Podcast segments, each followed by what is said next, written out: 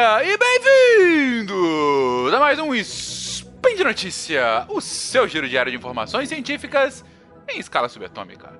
Eu sou o Fencas e hoje, dia 8 Gaian do calendário Decatrian, ou dia 26 de junho do calendário errado, falaremos de relações internacionais e Copa do Mundo. Sim, não poderia ser diferente. E no programa de hoje, Suíça, Sérvia e a Águia de Duas Cabeças. Copa e Política, um novo capítulo. Speed Notícias.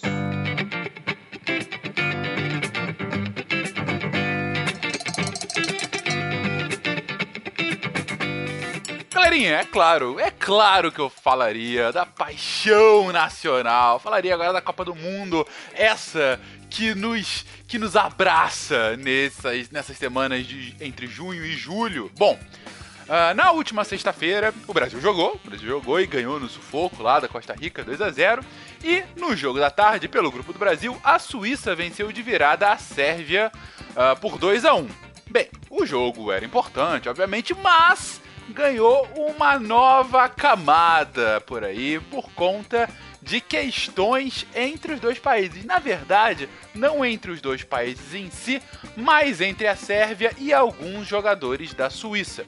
Qual é a questão? A questão é que pelo menos três jogadores da Suíça, da equipe titular, os Sherdan Shakiri, Granit Xhaka e Valon Berami, são, é, são, são suíços, sim, mas eles são de famílias de refugiados que vieram do Kosovo. Vieram do Kosovo uh, justamente quando da guerra do Kosovo. Bom, uma rápida explicação, gente. O que é o Kosovo? O Kosovo é um territóriozinho uh, que já foi de romanos, bizantinos, búlgaros, sérvios, otomanos, italianos e por fim de iugoslavos uh, e os jugoslavos desde o final da, da União Soviética, né? Desde, com a queda da União Soviética, ficou como território iugoslávio. Uh, e em 98, o Kosovo foi palco de uma guerra bem sangrenta entre a OTAN, a Organização do Tratado do Atlântico Norte, e a Iugoslávia, guerra essa que durou de 98 até 99. É, com o final da guerra, e aí com os acordos de paz e tudo mais, a Iugoslávia, depois de alguns anos, passa a se chamar Sérvia e Montenegro, depois somente Sérvia, e em 2008, essa parte da Sérvia, ela declara independência do restante do território, mas a independência não é reconhecida pela Sérvia. Na verdade, até hoje, 10 anos depois, somente metade, mais ou menos metade dos países membros da ONU reconhecem o Kosovo como um Estado independente. O Brasil, por exemplo, não reconhece ele como um Estado independente, ele ainda reconhece como uma parte da Sérvia, e diz o Itamaraty que assim faz porque ele espera uma, uma resolução pacífica entre os dois países antes de um reconhecimento unilateral por parte do Brasil. Ao mesmo tempo, vários países europeus, quase todos os países europeus, reconhecem Kosovo como um país independente, uma exceção marcante é a Espanha, por motivos óbvios, a Espanha não reconhece uma independência de uma unidade autônoma com medo de que as suas próprias unidades autônomas assim o façam, né? Assim peçam é, independência, como a gente já falou aqui, por exemplo, do País Basco, enfim, da Catalunha. Uh, além disso, o Kosovo só conseguiu sua filiação à FIFA em 2016 conseguiu a tempo das eliminatórias dessa Copa, acabou ficando em último do grupo, mas enfim. Ainda assim, esses jogadores uh, da Suíça, eles continuam com laços né, afetivos com o Kosovo, né? Com uh, eles são de famílias de kosovares albaneses. Uh, e o Shaqiri, por exemplo, ele até anunciou, e já foi um motivo de polêmica inicial, anunciou antes da Copa, que jogaria com chuteiras com um lado da chuteira atrás, né, no calcanhar, com uma bandeira da Suíça e no outro com uma bandeira do Kosovo. Uh, e durante o jogo de Suíça e Sérvia, os dois autores do gol da virada da Suíça foram justamente o Chaka e o Shaqiri, que na hora da comemoração eles comemoraram cruzando as duas mãos na altura do pescoço com as, os dedos uh, abertos, né? As palmas da mão voltada para o peito dele e os dedos abertos, uh, e com a língua de fora, em referência a bandeira da Albânia, em referência, na verdade, à águia de duas cabeças, né? A bandeira da Albânia é uma bandeira, se vocês forem procurar aí, é uma bandeira toda vermelha com uma águia preta de duas cabeças. Uh, e então eles faziam isso em referência à bandeira da Albânia, justamente por conta dessa sua ligação afetiva por serem kosovares albaneses. Uh, muitos suíços criticaram essa atitude por parte dos atletas. Na verdade, os jornais de grande circulação na Suíça elogiaram o desempenho da equipe, né? Uh, e desses atletas, mas criticaram um gesto político porque, como todos sabem, a Suíça é um país historicamente neutro. Em quase todas as questões é um país neutro e por isso mesmo, grande parte das organizações internacionais, inclusive a própria FIFA, tem sede na Suíça. Porque é um país que é, preza pela, pela neutralidade, né? Ele acaba não pendendo para nenhum de dois polos, dois ou três polos, né? E além disso, com esse gesto, a Associação de Futebol Sérvia ela já avisou que vai fazer uma reclamação formal para a FIFA com a alegação de que os jogadores estavam uh, indo contra o, contra o regulamento da Copa por provocar o público geral com essa atitude. E, caso sejam enquadrados, os dois jogadores poderiam pegar até dois jogos de suspensão nessa Copa do Mundo, ou depois da Copa, nos próximos jogos da FIFA. Enfim, nesse momento é as são as informações que a gente tem, é, no momento que eu estou gravando esse cast. Pode ser que esse assunto já tenha sido resolvido, nada tenha sido feito, a punição tenha acontecido, enfim. A ver, a ver. Segunda notícia de hoje não é bem uma notícia, é uma notícia, mas é de três semanas atrás, mas é um pouco o espírito, né? Uh, muitos jornais europeus, em especial os jornais ingleses, Uh, quando chegou próximo à Copa, começaram a falar que essa seria a Copa mais política de todas.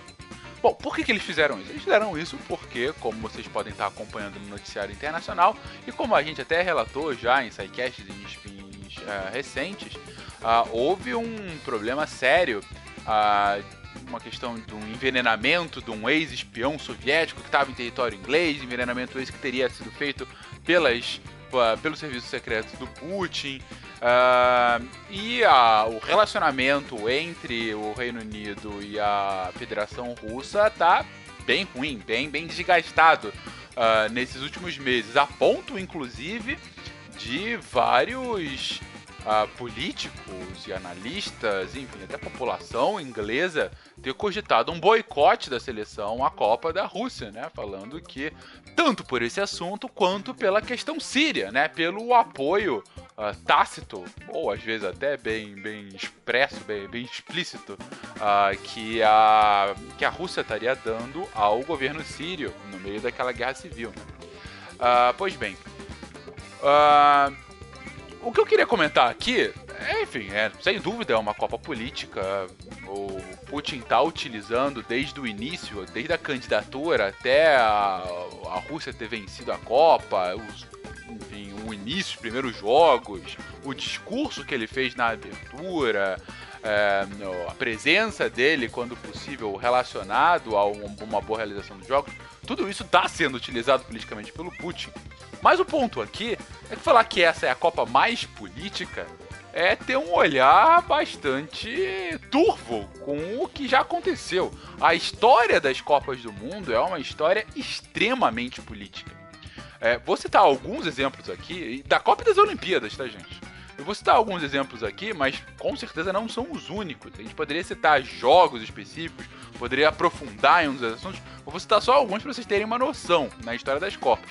Em 34 e 38, o governo do Mussolini ele utilizou a vitória da Itália em ambas as Copas como propaganda explícita uh, uh, do seu fascismo. Assim como as Olimpíadas de 36 foi utilizada por, pelo Hitler, em 36 foi na, em Berlim a Olimpíada, uh, como propaganda do, do seu governo. em 54, por sua vez, a Alemanha acaba tendo uma vitória improvável contra a Hungria na final, reconhecido até hoje esse jogo como um milagre de Berna, né? Berna, inclusive, a Copa 54 foi na Suíça. É, e, mas a, a vitória da Alemanha em 54, ela é até hoje reconhecida como o início da reconstrução do nacionalismo da Alemanha Ocidental depois da sua derrota na Segunda Guerra. Uh, então, assim, tem uma motivação de coesão, de nacionalismo a partir da ideia de, uma, de um potencial da Alemanha poder ser vista como grande uh, sem necessariamente estar atrelada a mais uma guerra, como foi no final da Primeira ou da Segunda Guerra Mundial.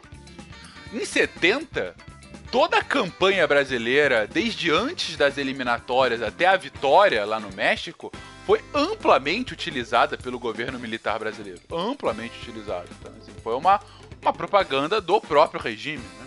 Assim como foi feito toda a campanha, toda a Copa e campanha da Argentina em 78 pelo regime militar argentino.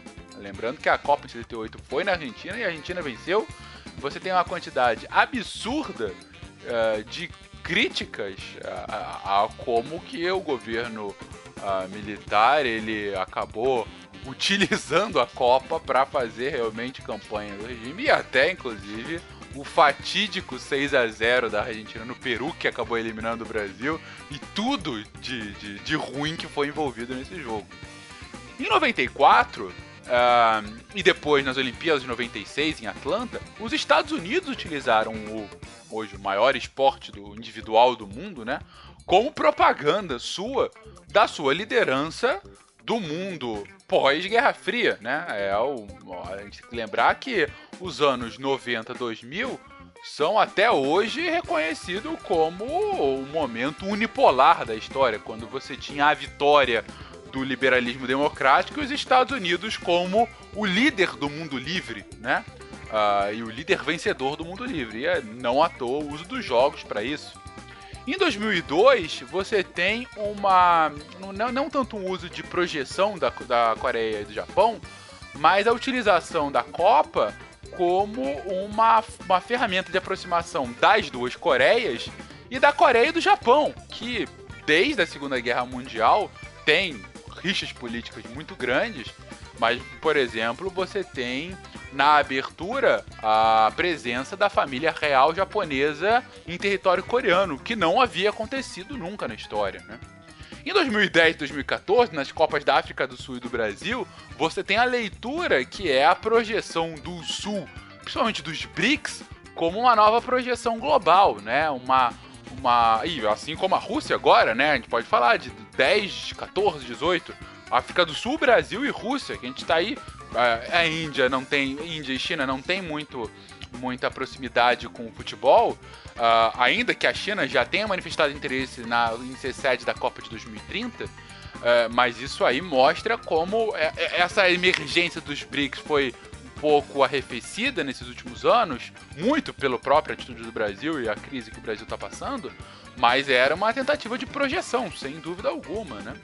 Uh, assim como uma tentativa de inserção agora na próxima Copa, que vai ser no Catar, né? Um país que não tem qualquer expressividade de futebol, vai ser a sede, né? E, e, sede essa que foi conquistada uh, uh, uh, com muita polêmica e vai ser pela primeira vez uma Copa que vai ser disputada no final do ano, para fugir do verão, eh, do deserto, né? Enfim, é, eu quis só mostrar aqui alguns casos, a gente podia citar tantos outros, mas alguns casos mostrando como política e o futebol, política e esporte em geral, estão umbilicamente é, juntos. E o futebol vai continuar sendo utilizado politicamente. Porque os dois mexem com a emoção, os dois mexem com o irracional e mexem com o nacionalismo. E sobre o nacionalismo, a gente vai destrinchar mais esse termo em um sidecast futuro. Bom, queridões, é isso. Por hoje é só. Lembro que todos os links comentados aqui vão estar no post. E deixe também lá no post o seu comentário, seu elogio, sua crítica, seu xingamento aos jogadores da, do nosso selecionado da Scratch Canarinha. Deixe também a sua torcida e, por que não, seu apoio ao patronato do SciCast, tanto no Patreon, quanto no Padrim, quanto no PicPay. É isso, gente. Um grande abraço torcida pro Brasil amanhã contra a Sérvia para que a gente possa não passar um vexamezinho na Copa. Um beijo, um queijo, até amanhã, gente. Tchau!